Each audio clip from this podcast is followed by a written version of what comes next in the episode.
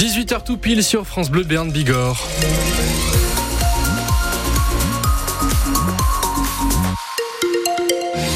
Pour ce soir, le ciel est couvert avec de légères brumes sur nos départements. On peut même s'attendre à quelques averses en début de soirée. Il fait actuellement 10 degrés à Oloron-Sainte-Marie, 11 degrés à Tarbes et 13 degrés à Pau.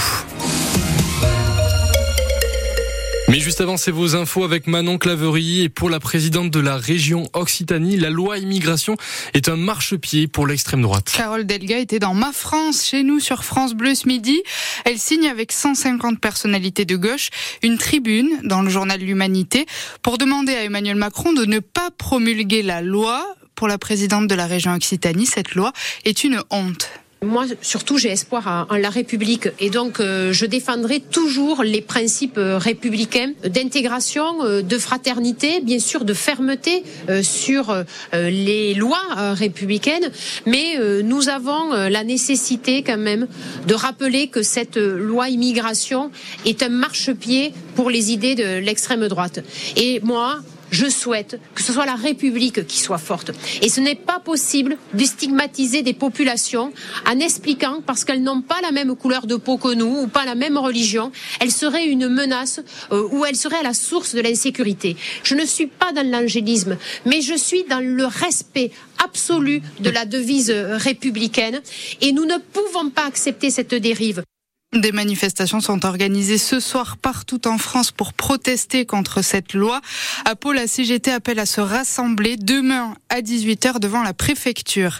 Émotion et solidarité, le message d'Elisabeth Borne à la République tchèque après la fusillade à l'université de Prague.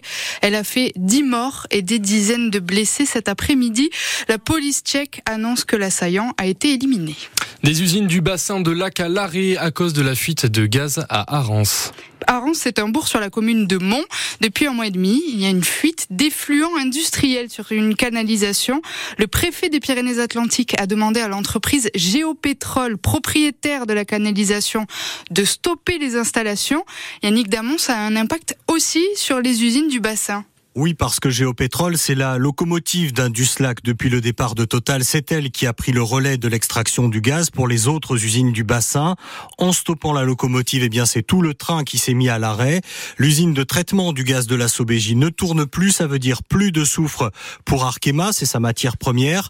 Arkemalac a donc dû interrompre toute sa production sans conséquence pour l'instant pour les salariés qui sont toujours au travail. Mais la Sobégie fournit aussi de la vapeur d'eau pour Toré et Vertex Bioénergie elle ne peut plus le faire avec le gaz de lac. C'est donc avec du gaz du réseau commercial beaucoup plus cher qu'elle produit aujourd'hui cette vapeur d'eau. Et combien de temps ça va durer, Yannick? Tout le monde, en tout cas sur le bassin, a les yeux tournés vers Géopétrole, qui a mandaté une société spécialisée dans les interventions d'urgence après un sinistre industriel.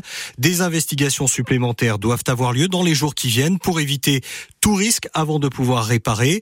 Combien de temps cela va-t-il prendre? Géopétrole n'est pas en mesure de le dire.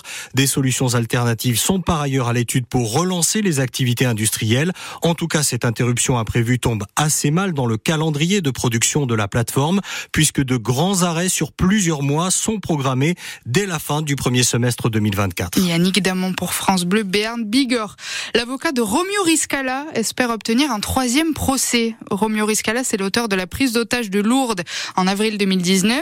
Il a été condamné mardi à 25 ans de réclusion en appel. C'était exactement la même peine qu'en première instance au début de l'année. La station de ski d'Artoust repousse son ouverture. Le redout ne permet pas d'avoir assez de neige pour skier à partir de ce week-end, comme c'était prévu. Le petit train d'Artoust, en revanche, redémarre mercredi prochain.